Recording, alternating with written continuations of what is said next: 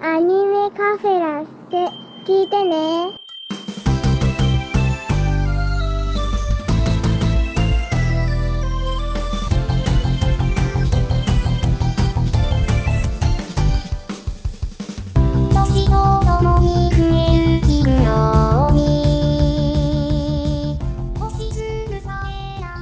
どうも、アニメカフェラテのショーです。えー今日はですね、えーと、9月の27から10月1日まで私、えー旅行に行ってまして、まあ、何の旅行かというのはもう散々からツイッターで喋っていましたので、えー、ツイッターフォローしていただいている方はご存知なのかとは思うんですけれど、9月29、9月30日の埼玉でのアクアのライブを控えまして、その前に沼津行こうこ行く行こうというふうにね、沼津に行こうというふうに話をしていまして、で、えー友人と一緒にその沼津まで行ってきたわけですけれども、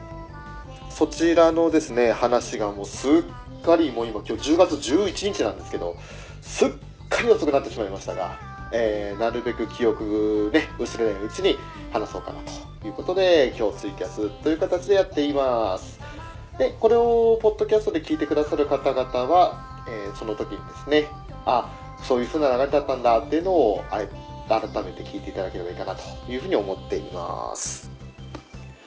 はい、どうぞよろしくお願いします。さあ、えーと、まず、9月27日、初日、えー前の日の仕事を早めに切り上げて、まあ、つっても定時でぴったり上がりまして、で、えー家帰ってきて、ね、さあ、旅行の準備だと、で、いろいろ準備をしていたわけですけれども、まあ、もともとね、その前の日の連休があった時に、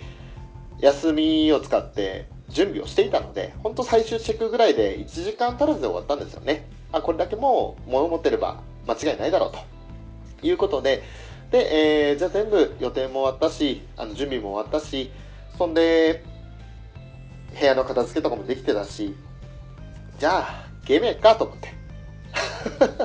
で、ドラゴンクエスト10をちょっとしばらくぶりにね、あの、課金してたんでやったんですけど、何を血迷ったかだいぶ遅くまで遊んじゃってね。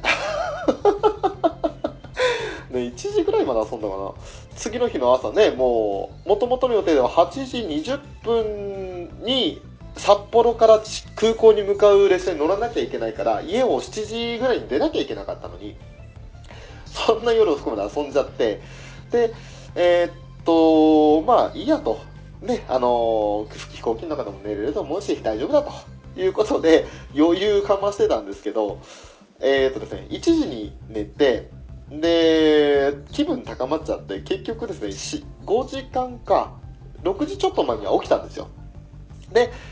友人に、いや、ちょっと早く起きたんだけど、どうする？って予定早めていく？っつって連絡したら、友人も、いや、気高まっちゃって、ね、気分高まっちゃって全然寝つけないから行こうっつって。で、予定よりも1時間ぐらい早く行ったのかな？で、えっ、と、札幌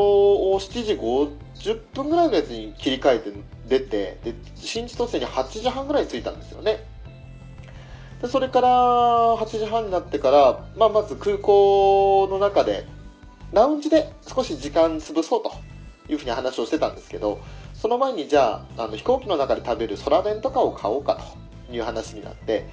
で空弁を買った後に今度はあのあチケットの、ね、手続きもしなきゃいけないしああだこうだってやってるうちにですねあっという間に時間が経ちまして。ラウンジで多分あれ20分もいられなかったのかな。あんまりゆっくりしたって感じはしないんですけど。とりあえずラウンジの w i f i を使ってのスクーフェスとかをやりつつさあ今日一日沼津着いたら楽しもうねという話をしながら、えー10時40分のスカイマークの飛行機に乗ってそして12時半頃ですか、羽田空港に着いたわけですよ。そこからはもう予定通りというか、えっ、と、12時41分の京急空港線快特とかってやつに乗って、で、京急蒲田まで行き、横浜で乗り換え、そして熱海まで行って沼津に行くっていう流れだったんですけれど、まあ、この間はね、特別そんな、あの、面白い出来事はないんじゃないんですけど、強いて言うなれば、茅ヶ崎で泊まった時にサザンの曲が駅のホームに流れてたなとか、あとは、初日は寄る予定のなかった構図とか、その辺の駅の写真を撮るのに必死になったとか、それぐらいですかね。だからあんまりね、その道中、沼津に着くまでの間はあんまりそんなに、なんだろう、面白いことはなかったんですけど、熱海で一回着いて乗り換えしなきゃいけなくって、で、降りて、わずか3分の間に違うホームに行くのにちょっと慌ただしか、慌ただし、慌ただしかったぐらいですかね。口回んねえわ。慌ただしかったぐらいですね。はい。それぐらいで、結局それでまあ沼津まで行きましたよ、という話になりまして、沼津に着いたのがあれ確か、時間3時ちょい前かな。予定では2時56分に到着予定だったんですけど、確か3時ぐらい。で、えーっと、それで着いて、で、沼津で、あの、よっほ着いたっていうのをやったわけですけど、本当は淡島のセリフですけどね。えーでですね、その沼津につきまして、まず一番最初に、当初予定を立ててた時には、この場所はね、まだ発表されてなかったんですけど、沼津駅北口側の方にある石橋プラザっていう、そう、複合商業、商業施設か。複合商業施設があって、そこが、あの、ラブライブサンシャインとコラボするよということでね、新しく情報が来たので、おじゃあ9月27日からコラボだったらちょうどいいじゃん、今日からじゃんっていう話でね。っていう感じで話をしてまして、で、えー石橋プラザ、まずは沼津駅北口の方に出て、利口通りを通り、そして石橋プラザに入るという流れになったんですけれど、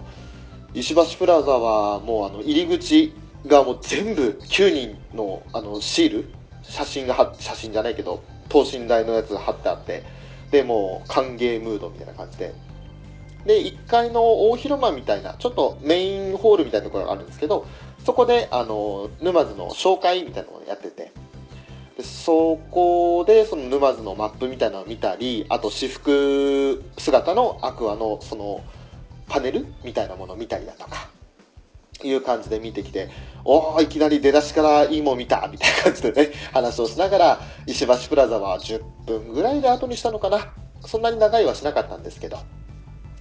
で、また沼津駅までとことこ、とっことこ歩いて、えー、と、今度は、え南口側の方ですね。そっち側の方に出て、え東海バストラベル沼津駅前案内所っていうところが南口にあるんですけれど、そこでまず最初の街歩きスタンプ、シカちゃんをゲットすると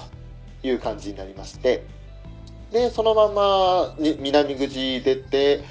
えっと、モスバーガーか。本当は夜ね、あの、一番最後でもいいよね、営業時間遅いしっていう話をしてて、でも、まあどうせ通り道だし、もしかしたらこっちに戻ってこないかもしれないからっていうことで、モスバーガーで今度リコちゃんのスタンプも押して、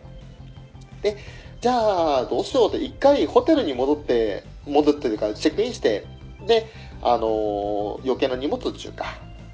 カートとかの方を置いていくかって話して、それで、えっと、沼津リバーサイドホテル、あの、よしこのモデルとなったマンションの隣にあるホテルですね。そこにチェックインしまして、まあ、なんて言ったって豪華でしたね。あれ、もともとなんか、結構高級ホテルの跡地みたいな感じになってるみたいなんですけど、入り口から、ね、あの、エスカレーターになってて、豪華なシャンデリア飾ってあって、で、2階にフロントあるんですけど、そのフロントで受付して、いる間に今度そのフロントの後ろにアイキャンのサインが飾ってあるんですよね。で、すいませんって、申し訳ないですけど、ってそのサインって写真撮っていいんですかって聞いたら、あ、どうぞどうぞって言われて目の前に出してもらって、で、もう、やったーと思ってカシャカシャ写したりとか、あとはあの、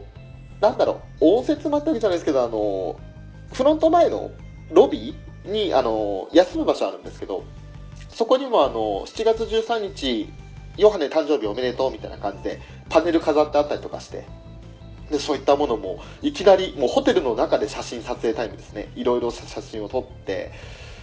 そして、ホテルの部屋、8階か、8階に行って、入ったら今度、天気残念ながら悪かったんで、富士山見えなかったんですけど、まあそれでも、ああ、いい場所だね、っつって。で、もう、一応ね、シティホテルってことなんで、ビジネスホテルよりも全然格が違うイメージだったんですけど、すげえいい部屋だねと。風呂も広いぞっつっていう感じで、少し10分、15分ぐらい休んでから、じゃあ行くかというふうに、今度はあの、上げ土商店街とか中見世商店街のところに行くという話になったわけですけど。まずはですね、あの、順番的には一番営業時間が短いと書いてあったドールハウス木村さんに行こうかという話になったんですけれど、なんとですね、その27日水曜日、えー、上土商店街のほとんどお休みでした。ということでですね、えー、最初に言ったドールハウス木村さん、休みです。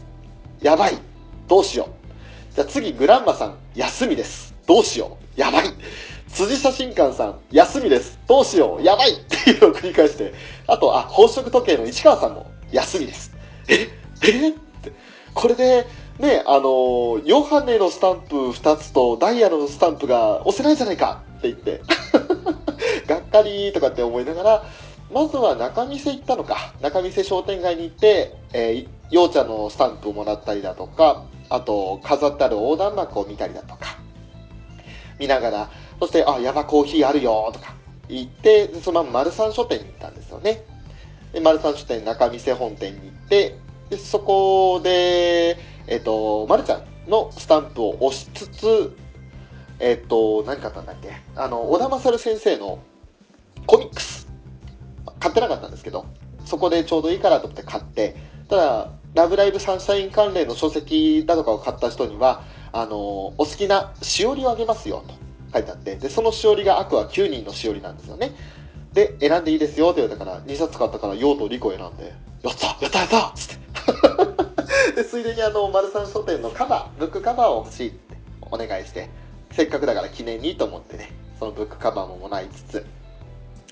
そしてその後は、浜中さん行ったのか。浜中さん、上げ土店さん行ったんですけど、えっと、行った時間がまだ4時過ぎぐらいで、まだあの、お昼と夜の間の休憩時間だったんですよね。だから、あの、外に黒板飾ってあって、この5時までの間は休憩時間だから、スタンプお求めの方も、あの、5時以降に来てくださいっていうふうに、ルビーちゃんの絵が描かれてて、で、おー、分かった、じゃあまた後で来るわ、みたいな感じで。で、その後、どこ行ったんだっけ？えっとね、あ、先に、あれだ、ヌーマーズとか、あの、ゲーマーズ沼津店とかの方に行こうかって話になったんですけど、もうちょっとね、あの、その辺ぐるぐる回って、そして浜中さん行ってからの方がルート的にはいいよねっていう話になり、で、あの、中央公園とか、えっと、シャロンのセカンドシングルのジャケットの舞台になったころですよね。その辺回ったり、で、えー、っと、中見世商店街の中もうちょっと回ってたな。結局その横断幕がどこにあるかとかっていうのも探したかったので、入り口、あの、北口の入り口側と南口の入り口側両方にあったんですけど、裏表で全部形があってね、で、おーすごいすごいっつって全部写真撮りながら、そうやりながら、なんだかんだで浜中さん5時過ぎて空いたので、で、ルビーちゃんのスタンプいただきに行って、で、すっごい、あの、料理の仕込みしてる最中というか、料理の香りがしたんで、うわ、ここで飯食いたい、でもサンサンサンシャインカフェ行くしなっていう話をしながら、仕方ない仕方ないで、今回は諦めようと。また明日とかにも、もしタイミング合えば行こうという話をして、で、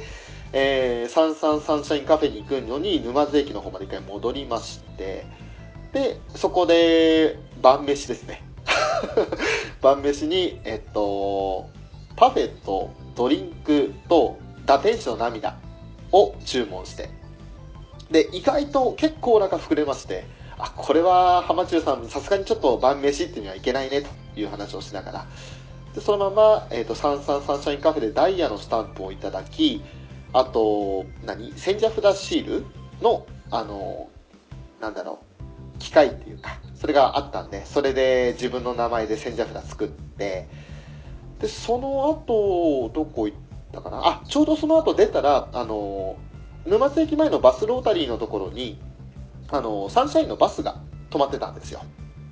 で、あの、運転手さんに、写真撮っていいですか？って言ったら、あ、いいよって、まだあと15分ぐらいそこに止まってるからって。で、運転席側の方が車通るから気をつけてねって言われて。で、あの、助手席側というかね、乗り口側の方の写真だけ撮って、ヨハネ、マルちゃん、ルビー、マリカの6789の4人だけ取って、で、反対側の方はちょっと難しいねって言いながら、沼津駅の方ぐるっと回って、遠くからあの望遠レンズで写真撮ったりとか、そんなことをして、で、えー腹ごなしに動いた後に、じゃあ、沼津行こうと。で、沼津に行って、ヨハネのスタンプをいただきの、あと、ヌーバーズに飾られている、開店の時にアクアの9人、みんなが写真じゃなかった、えっ、と、なんだっけ、色紙にサインをしたやつが飾ってあって、撮影禁止にはなったんですけど、それをじっくり見させていただいて。で、もともとヌーバーズに予約してた、えっ、と、アクアのファーストライブのブルーレイを買うついでに、名古屋で買えなかった、えっ、と、 HAPPY PARTY TRAIN の9人、ミニチュアの9人が揃ってるクリアファイルであったり、曜ちゃんのボールペンであったり、あと、ラムネだ。曜ちゃんのラムネなんかを一緒に買いつつ、そこでヌーマズで買い物をして、で、そのまんま、一回ね、あのあれだ、スーパーに寄って、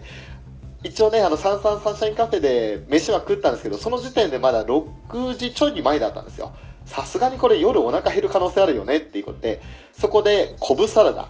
を買い、それがね、あの夜9時に、じゃじゃあ10時ぐらいか、に食ったんですけど、めちゃくちゃうまくって、昆布サラダ好きだな、これと思って思いながら、そんな風に思いながら、なんだかんだで1日目は終わるんですけれど、あの沼津に行ってみてやっぱり驚いたのは、もう8時ぐらいになると、街が静まり返る感じですね。ああ、こんな風になるんだと。もうそれ以降になって夜でもずっとね、やってるお店っていうのが意外と少なくって。で、それはちょっと、まあ、なんだかんだで札幌に住んでる人間としては驚きだったなという感じでしたね。ねえそれもありつつ、だからもう8時過ぎたらほとんど回るところなくなっちゃうんで、あのーホテルに戻って、ぼーっとしてるって感じではあったんですけど、で、そこで、で、ホテル帰って、風呂入って、ぼーっとのんびりしてて、いや、今日どうしよう、あんちゃんが出る中井の窓をリアルタイムで見るかって。でも、前の日あんまり寝てないから、ちゃんと寝といた方がいいんじゃないかと。明日一日運転するんだぞっていう話をしながら、ツイッターをパッと見たときに、あの、スワワが出てると。はっとなって、さんまざ、さんまの、明石家さんまの東大なんとかみたいな番組があったんですけど、で、あの、シークレットゲストで、一体誰が来るかわからないけどっていうような番組趣旨だったから、スワはもう全然最初告知とかしてなかったんですよね。で、その告知をしてない番組に スワワが出てるって言って、で、あの、英語士くんだったかな、東大生が、あの、スワワに会いたいと。で、スワワ目の前にハグしようって言ってもらって、で、もう、なんか、ピッチャーマウンドに崩れ落ちた、ホームラン打たれましたみたいなこと言われてて、あ、そういう風になるよね、わかるわかるみたいな感じで。でも、その瞬間だけは、英語してね、この野郎みたいなこと言いながら、すっげえテンション上がって見てましたけれど。で、それでテンション上がっちゃって、そのまんま中井の窓もリアルタイムで見て、で、それから1時ぐらいに、やっと寝て、で、翌朝はもう6時に起きるみたいな。えまあもう本当にね、アドレナリン出まくってて、楽しくて楽しくて仕方ないから疲れ知らずですよね。睡眠時間がいつもより少なくても全然関係ないっつって。で、なんだかんだでそれで寝て、もうふっかふかのベッドですよ。めちゃくちゃいいホテルだったんで、もしあの、沼津行かれる方々、沼津リバーサイドホテルめちゃくちゃおすすめですんで。ちなみにあの、安いっす。一泊ね、あの、時期外して、その、平日とか、あの空きのある時行ったら、俺は4500円で泊まれたんで、4500円素泊まりであのサービスはすごいですね。そんでもって、え2日目になりまして、6時ぐらいに起きたんですけど、まあ、あの9時からの予約で、その、レンタカー借りる予定だったんですよ。で、そのレンタカーがちょっとね、沼津駅の、えっと、北口から北東にちょっと15分ぐらい歩くような、ちょっと遠めの位置にあったんですけど、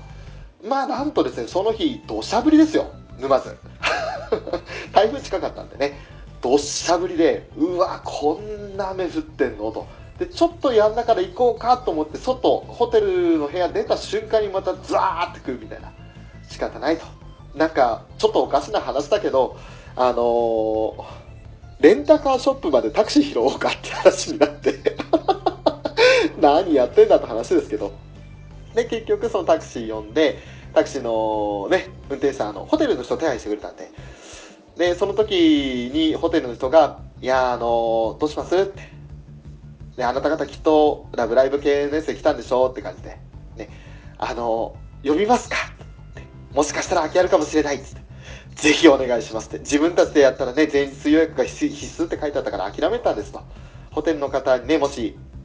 やってもらえるんだったら嬉しいですと。って言ってホテルの人もね、すっごい頑張ってくれたんですけど、まだね、営業時間外だったんです。そのラブライブタクシーの受付窓口が。朝9時からだと。ああ、そうなんだと。じゃあ仕方ないと。でもそこまで頑張ってくれて本当ありがとうございます。つってお礼言って。で、えーそのまんま普通の、何の変哲もない普通のタクシーに乗って行ったんですけど、全然そのラブライブと関連付けてない別のタクシー会社さんでも、いやー今ラブライブサンシャインってアニメがねってすごいんだよ沼津はつって言っててであそうですあの自分たちもそれで北海道から来ました。北海道から来たの？すっごいね！とかって言われて。すっごいもう朝から運転手さんと話弾む弾むってね。ねえそれでもうレンタカーショップまで送り届けてもらって。ありがとうございました。って言って。今日一日楽しんでねって言われて。ありがとうございます。つって。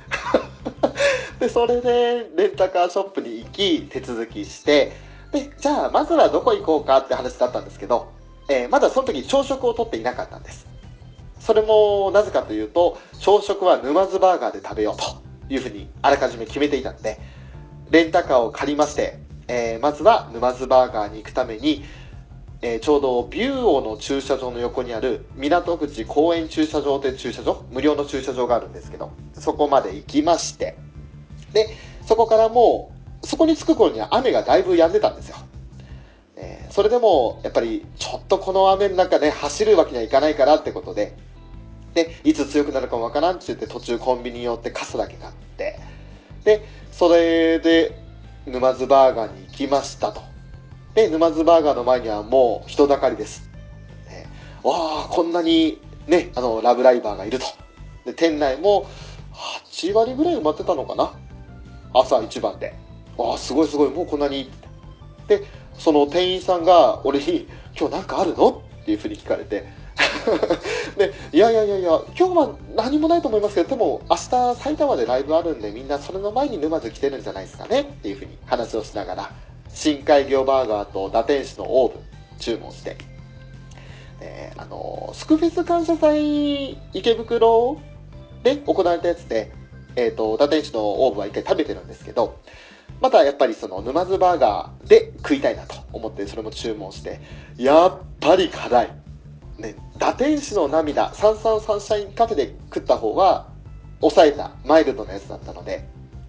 そっちはね、あのー辛くなかったんですけど、むしろんタバスコかけて食べたいぐらいっていうぐらいだったんですけど、こっちの本場のオーブはやばかったですね。カレーと思って。深海魚バーガーもサクサクふわふわでめちゃくちゃうまかったんで、朝からいいもん食ったねっつって。で、それでご飯食べて、で、店内のヨハネとか、マルちゃんとかたくさんね、あの、寝そべりもあるし、ヨハネグッズもたくさん置いてある店内を撮影させていただいて、そんでもって、えーそのまま沼津バーガーは15分か20分ぐらいかな。あんまり長いせずにご飯食べ終わったらそのまま出てって。で、その後、JA 南寸っていう、あの、沼津バーガーの目の前って言っても差し支えないぐらいの距離にあるんですけど、そこに行って、えっ、と、地下のスタンプね、2日目の最初のスタンプをいただいて、で、その JA 南寸で、あの一期の11話で、まるちゃんとルビーが、あの、ピチューっつって吸ってた2缶アイスを買い、で、えーっと、あと、なんかもう一個買ったな。あの、チャレンジだ。チャレンジっていうお茶が、いや、みかんジュースが あったんですけれど、それがね、あの、自分がフォローしてる絵師さんが紹介してて、で、その紹介で、このチャレンジ、友人に飲ませたら美味しいらしいと。で、自分も飲んでみたら美味しかったっていうのを聞いて、で、ナンスさんにあるよって、あ、じゃあナンスさんちょうど行くし、買ってみようと思ってそこで買って、で、それはね、翌日まで飲まなかったんですけど、そのまま買って、今度はレンタカーに乗って内浦の方まで行くわけですね。で、えーだいぶね、予定していたタイムテーブルとは時間違って30分ぐらいの遅れがあったんですけれど、それでもほとんどね、問題なく、多少時間はずれても、そのまんま、あの、行けて、内浦方面で今度最初に行ったのが、佐野浦総合案内所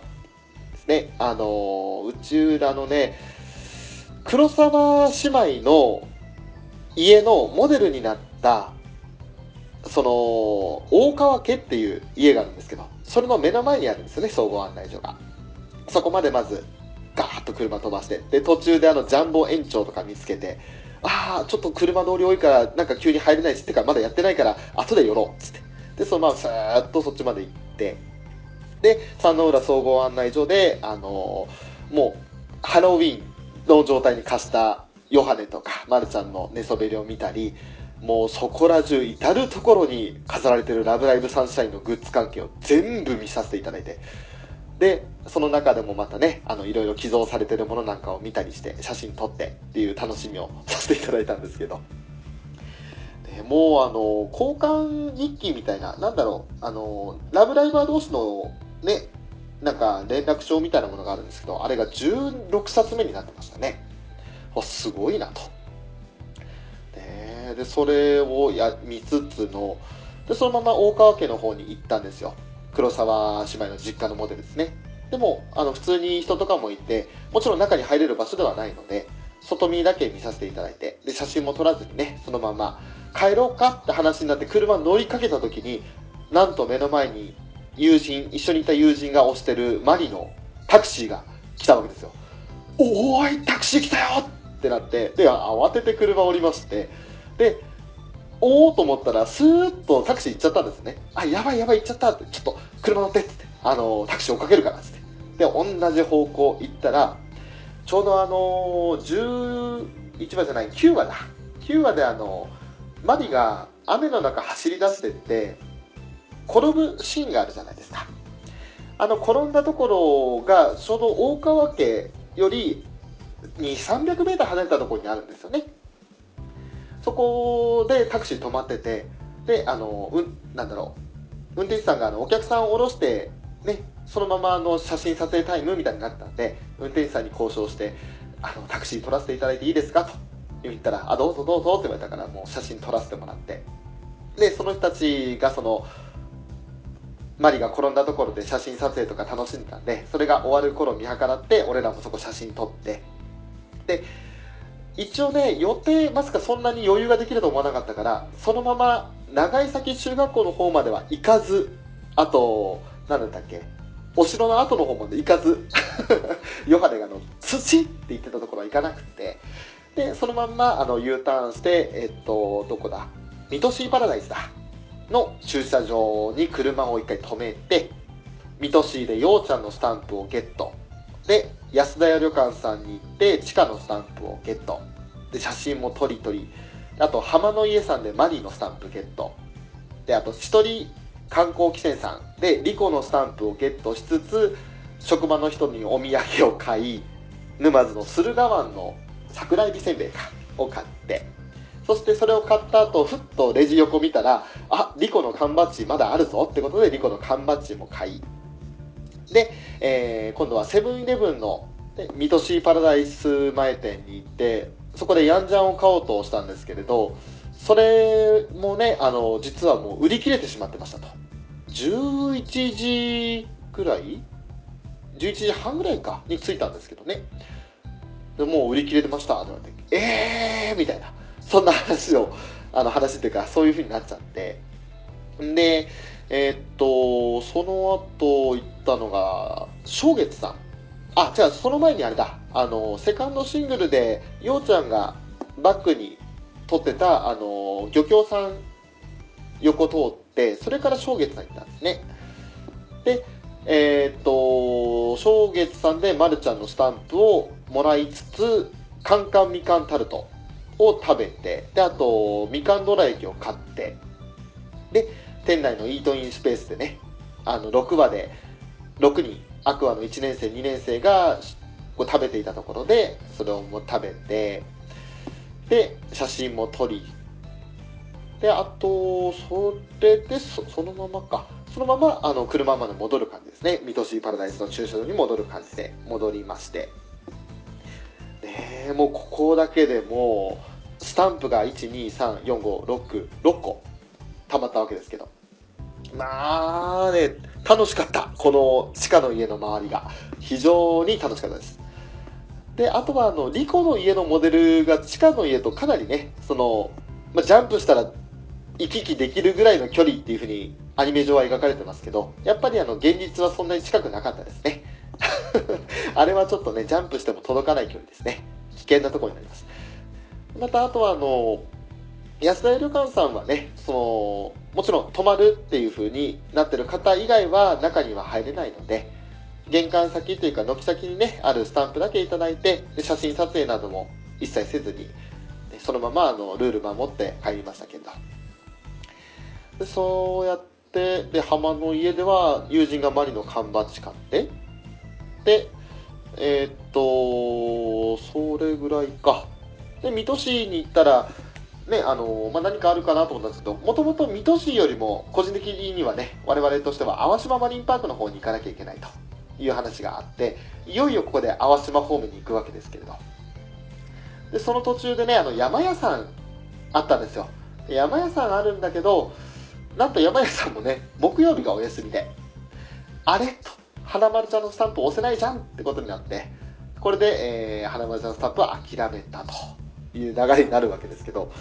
でそのままいけす屋さんかまで車で行ってでいけす屋さんでダイヤのスタンプだけいただいてまあちょうど12時半頃かなお昼時ってやつがすっごい繁盛したんですよ。お客さんたくさんいて木曜日だけど。もうああここがあの例のいけす屋さんかと。あのシャロンの3人が行ってたいけす屋さんだと。いう感じでねここはもうあのジャンボ延長でバーナー買っていかないと生のね二色丼かあれは食えないという話をして笑いながらねそのまま池江さんを後にして淡島マリンパークに着くわけですけどこの頃にはもう当初の時間あのこれぐらいの時間になるだろうと予想してた時間通りになってきてで淡島マリンパークのあの待合室でえっと、マリのスタンプもカナンのスタンプも2つとも用意されてたのでそれをポンポンと押してであの淡島のあれだ。何だったっけ。16号。淡島13号と淡島16号があるんですけど。アクアのねデザインがされたボートですが。それに乗ってでボートのあちらこちらに書いてあるサイン。それを、ね、撮影させていただきつつもう本当に34分ぐらいの距離なんですよね。であっという間に終わっちゃってもう着いちゃって。でよっほっ着いたっていうのをね 本当に淡島のとこでやりたかったんですけどちょっと人がいたので、え自重しました。できなかった。恥ずかしくてできなかった。でで淡島に着きましたと。でまずは淡島登りましょうと。いう予定をしていたので利休の昼食はちょっと遅くなるけど後にしますと。で、えー、淡島マリンパーク側の方のあのー、アシカとかが今休んでたんですけどそのところ休んでたところをそのまま見たりしつつあの淡島マリンパークとコラボしたタペストリーにもなってる特別なあの書き下ろしの絵のやつが貼られてるところも行ってで各サインをしっかり見つつ写真撮りつつじゃあそろそろ淡島の方行こうかと。いうことで反対方向ねまで行ってじゃあ淡島登るぞと。でその時に致命的だったのが、え、私ですねあのエマを買い忘れたと。でエマを書くスペースを見てああしまった 買ってねえやと。ねじゃあいいとりあえずあの今回は買わずにあのねちょっと時間も切羽詰まったんで予定が後からね押してしまったら大変だからと。で淡島も雨降った後とかどれぐらい時間かかるか分かんなかったんで、まあ、このまま行こうと。後でねあの忘れてなかったらエヴァ買ってくって買ってって持って帰るっつって。で淡島登り始めようとした時ですよ。目の前にあの自販機がありましてで自販機にアクアウォーターずらりと並んでるっていうね。すげえ自販機だなって思いながら。じゃあ淡島行くかと。登るかと。で登り始めたんですけどさすがにあの3話？4話ぐらいでチカたち3人がヒーヒー言ってたところまででは全然息は切れなかったんですけれどうわ急な坂だねと。角度きついしあと足元ぬるぬる、まあ、雨降ったんで滑るし気をつけて歩かなきゃいけないねと。いうふうに話をしながらそこを歩いていったんですけどいやーね死ぬかと思った。本当に。運動不足を露呈したのは確かです。ひどく運動不足だなとは思ったけどそれ以上にあそこは大変だと思う。たとえ普段から、あの、体を鍛えてらっしゃる方々でもやっぱ息は切れると思います。かなりきついと思ってで俺も本当途中であのあやばいともうなんか空気大して薄くなってないのに薄く感じるようなすっごい大変だと思ってで途中でちょっとちょっと頭休憩っつってではーってやっててふっと腰を曲げて、その、ふーっと息をついてたら、足元にムカデがいるみたいなね。ちょっと待ってくれよ、みたいなさ。うわーとかって思いながら。でも、もうこの時期9月末だし、虫もね、やっぱ多くなる時期だというふうに予想してたんで、あらかじめね、あの、サラテクトみたいな虫除けのスプレーは、スプレーじゃない、あの、シートで体を拭いておいたので、虫に刺されたりすることはなかったんですけど、いやーね、本当あの時は俺淡島から生きて戻れないんじゃないかって正直思いました。すっごい大変だった。であのー、まるちゃんがダイヤさんを呼び出してでダイヤさんが座って待ってたあの中腹のロックテラスっていうところがあるんですけれどあれ登り始めて大体3分の2ぐらい頂上まであと 100m ぐらいですよというところにあるんですけどそこに行くまでの間でもだいぶ疲れましたね。でそこ行ってそこで少し休憩しつつであここダイヤさんがいたところだって写真を撮ってで少し休憩してからさあ残り少し頑張ろうと。でもそれでもやっぱり途中でもゆっくりねあの無理せずにやり行きながらなんとか頂上まで行きまして、え。ただ頂上でその絵馬とかたくさん飾られてたんですけどそれを見ていたあの台湾から来られた方明日埼玉のライブ行くんですというふうに話してたんですけど、その埼玉の人が、この絵馬ってどこで買うんですかっていうのをね、まあ日本語喋れなかったんだから英語で友人に聞いたんですよ。で、そしたら、友人英語喋れねえからっつって、俺を呼んで、俺も別に大して喋れるわけじゃないんだよっつって、学校では英語の成績良かったけどっつって。でも、その台湾の方も、そんなに英語ね、あの難しい英語使わなかったんで、で、あの、俺も分かる範囲の片言の英語で答えて、で、エマは、あの、下のね、えマリンパークの売店で売ってるんですよっていうふうにお伝えして、で、あ、そうなんだ、ありがとうって言われて、ね、明日ライブ一緒に楽しみましょうと言って、じゃあ先に降りますねって言って 降りたんですけど、途中でね、あの、もう足ガタガタ来てるんだよ、俺。すでに。登り切った後、ひっどい状態になっちゃって。で、それで無理せず休憩してたら、その台湾の方ね、降りてきて、あ、さっきはどうもみたいな感じで、先に降りますね、みたいな。あだ とかどうだよ。まあいいや、あの、先に行ってもらおうと。俺らゆっくり行こう、つって。で、それで、なんとか降り切りまして。ね、本当淡島からね、その頂上から降り立った瞬間っていうのは、ああ、よかった生きて帰ってきたっていう、そういう感じでしたけど。でそのままもう足引きずる思いで利休さん。えっ、ー、となんていうのかな、淡島マリンパークの中にある、丼定食屋さんっていうのかなに行きまして。で、アクア丼。ね。それとか注文したりして食べて。で、あと、室田さんとか監督のサインなんかも写真撮影させていただいて。ね、どんなに足フラフラで、ね、もうブルブルブルブル震えてても、そういうところはしっかり撮ろうと。ね、思い出に残そうと思って写真を撮って。で、まあね、水が進む進む。登ってる最中もちゃんと水分補給はしたんですけど、もう体中からもうすっごい汗出てたんで うわって。それでね、あの、水、水分補給、水を飲んで、で、3時過ぎぐらいだったかな利休さんがちょうどお昼休み入るよってくらいの時に出て、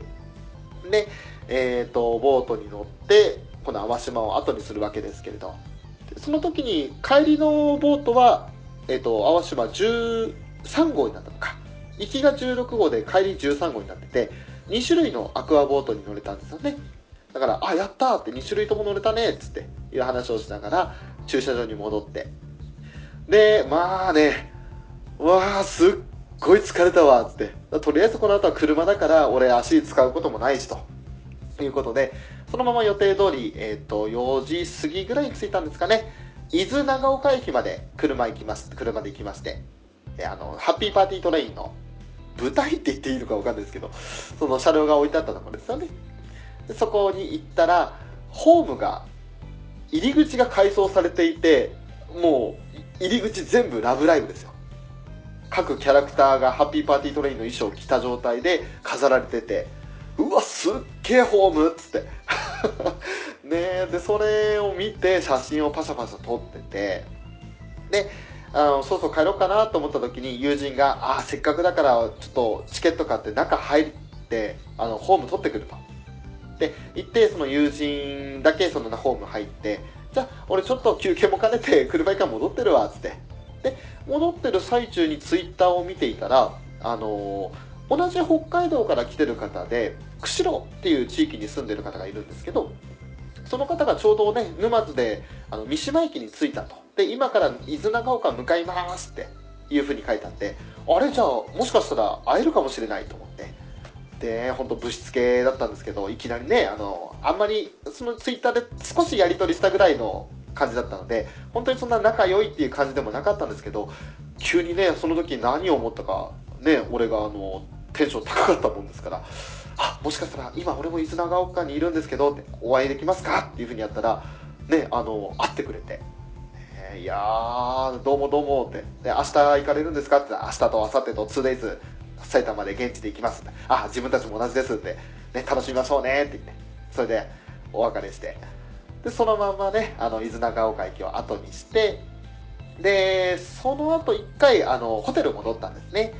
で、リバーサイドホテルに戻って、余計な荷物を置いて、で、また、レンタカーも一回そこで、ホテルの駐車場に置いてから、昨日行けなかったあの、上津商店街のお店行こうと。辻写真館さんとか、あとは、えっ、と、市川さんとか、そして、もう一つどこだったっけ？あ、グランマさんだ。行こうという話になって、そして、えーまずは、行ったのが、先に辻写真館さんか、で市川さんか。で、行ってダイヤのスタンプとヨハネのスタンプをいただき、で、辻写真館さんでは、あの、室田さんのね、なんか撮ってきなさいよ、みたいな感じのあの、ヨハネの色紙とか、あと、もうヨハネ愛に溢れた写真館さんなんで、そこで写真撮影をさせていただいて、で、そのまんま後にして、今度グランマさんに行ったんですけど、もうグランマさん7時過ぎてたのかな、行った時には。で、お客さんいなくって、で、あのー最初店頭にあったね、えっ、と、あれは、あれ、辻写真館さんじゃなくて、えっ、と、グランマさんは、ヨハネのスタンプか。ヨハネのスタンプがあったの、それだけ、まずいただこうと思ったんですけど、ちょっとね、店頭見たら、公式のヨハネの打天使のショコラがありますよって書いてあったんですよ。で、え、公式で打天使のショコラとかあんの？とかと思って、で、やっぱりもう中入らせていただいて。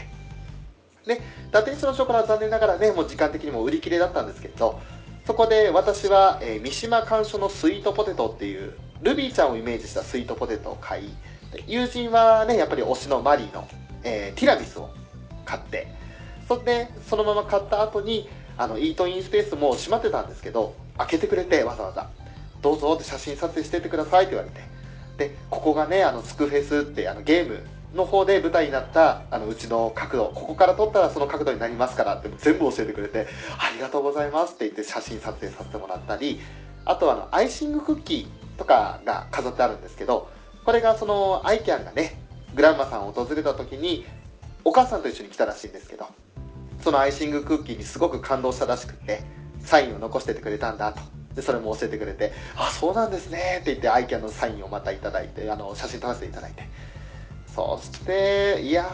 ー、楽しかったね、と。もうグランマさん最高だねって。で、そのまま一回ホテルに戻って、で、えっ、と、そのケーキだとか、あとはスイートポテト、そういったものは一回冷蔵庫に置いて、そんで、今度は、あの、また車出して、えっ、と、ビューをですね、あの、11話で、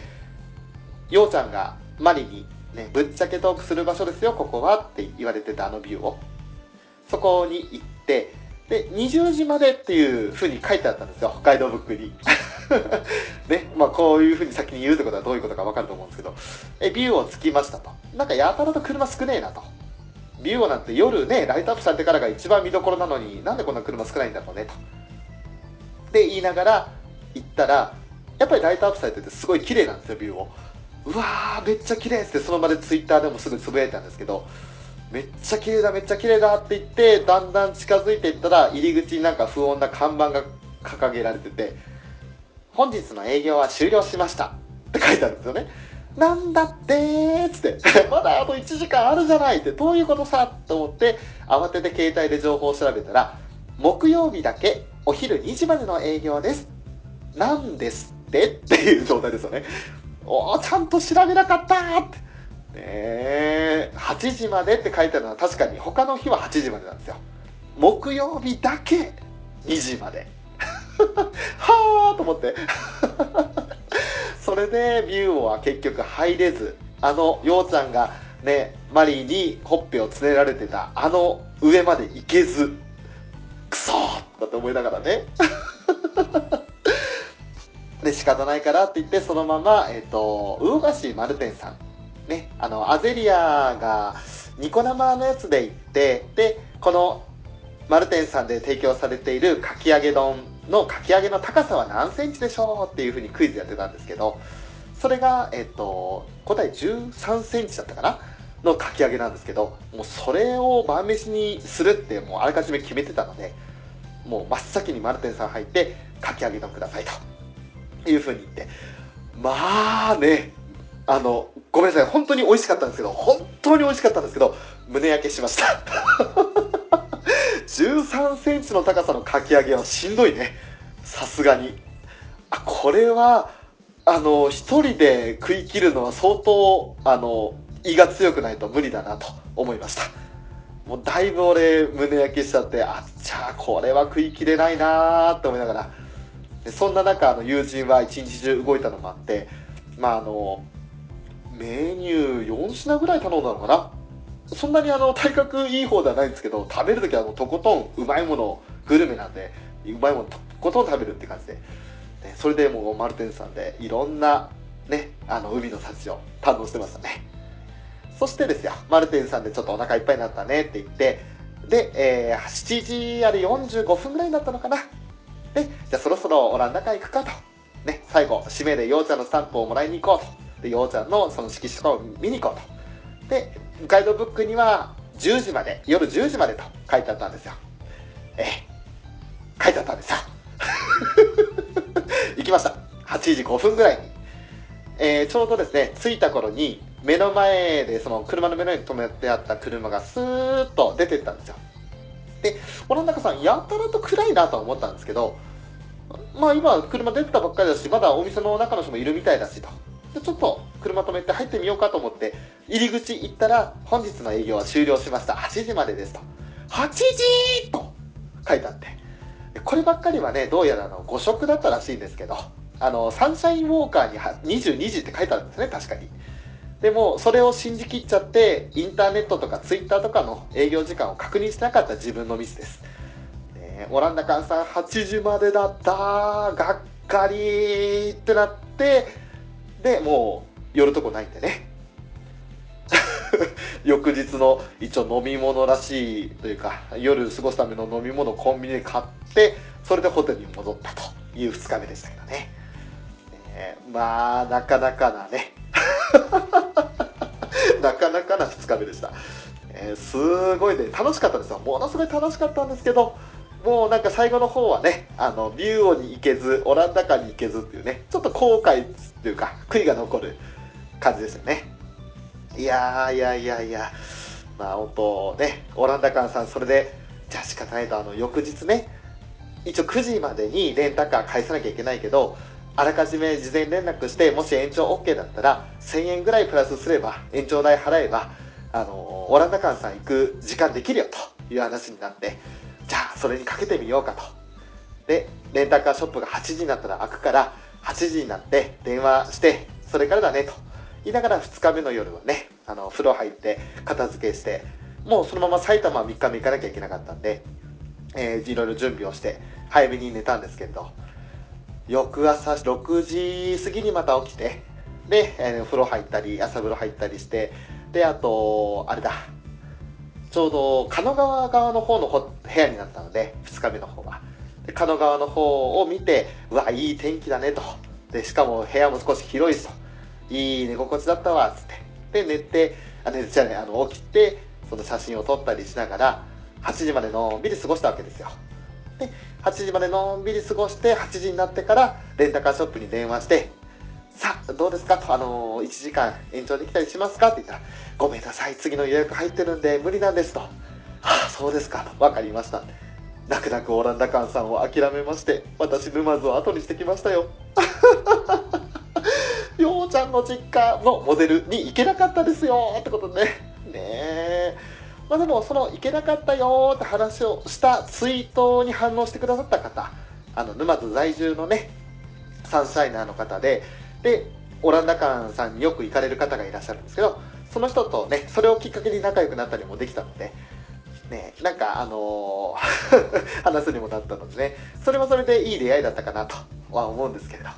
で結局オランダ館さんには行けずそのままレンタカー返しに車出してでレンタカー返してで沼津駅まで今度また15分20分ぐらいか歩いて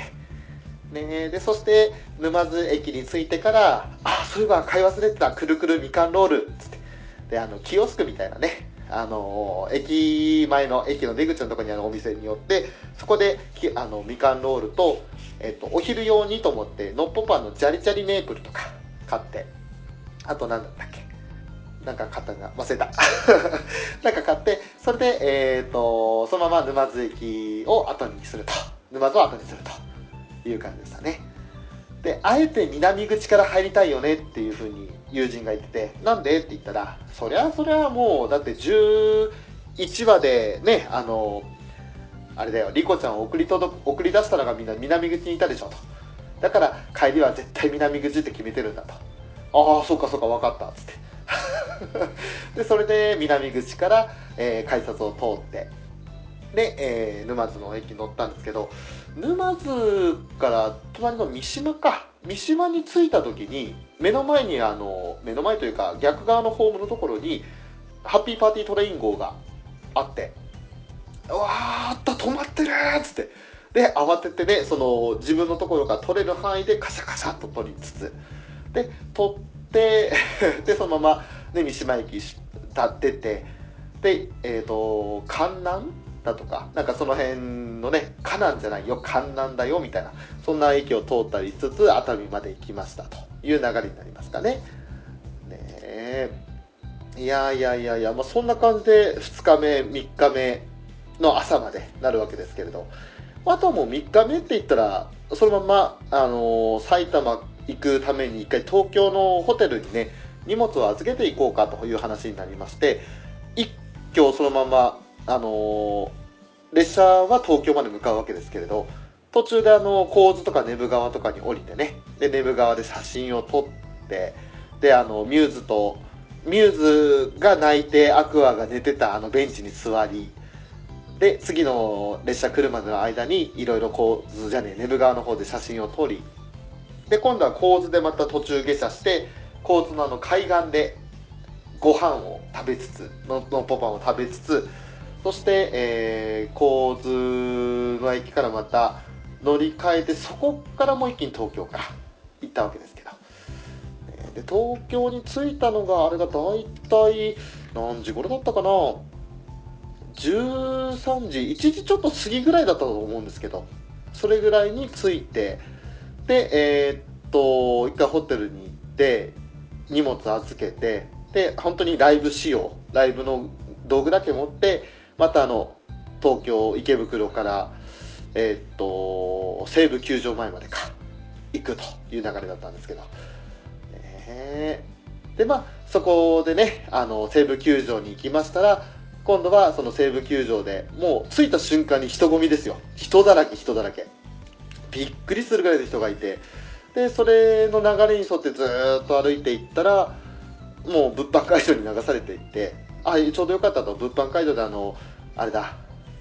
パンフレット。ねあの事前通販で買ってなかったので埼玉の2年生が載ってる青いパンフレットを買おうと。でそこで見た時にあれ？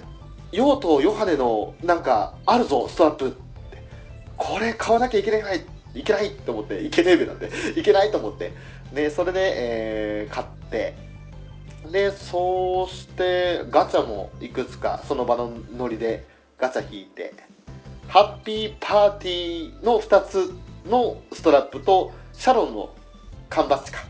四角い缶バッジを買って買ってというか手あの当ててうわーねスワワのホイッスル当たんなかった残念とかと思いながら。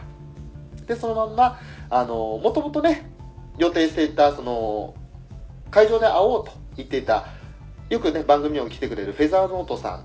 とそしてタムニートお二人と会う約束をしてたのでで2人と連絡を取りつつ。で友人は友人で、あのー同じ会社から自分の勤めてる会社から来てる埼玉に来てるラブライバーと合流して話してくると。じゃあちょっとここで一回後でまた待ち合わせしようつって。で一回終わってそれでえーっとフェザーさんたちと会うわけですよね。でフェザーさんと初めまして。ね顔合わせは初めましてだったんですけどお会いして。でもやっぱり声を聞くとやっぱりあフェザーさんだって。で向こうもあ翔さんだみたいな感じになったみたいででそのままねお話できたわけですけれど、えーそしてあとはフェザーさんのお知り合いの方々と一緒になって話をしたりでたまには途中でね、あのー一緒にライブのそのチケット譲ってくれる人と会わなきゃいけないってことで途中であの離れて。であとは友人から連絡来るまで話をしてたらそのまんまあの友人からねねあのそろそろ待ち合わせの場所行くわって連絡来たんでじゃあ俺も行きますってじゃあありがとうございましたって言いながらフェザーさんたちと話別れてライブに行くという流れですね。であとはこの後はですねもう今事前に収録をしていたんですけれども、えーフェザーさんと実際にそのライブはどうだったかというところで話をしてますのでそこにつなげていこうかなと思っています。ポッドキャスト配信の方をお楽しみいただければなと思いますのでよろしくお願いいたし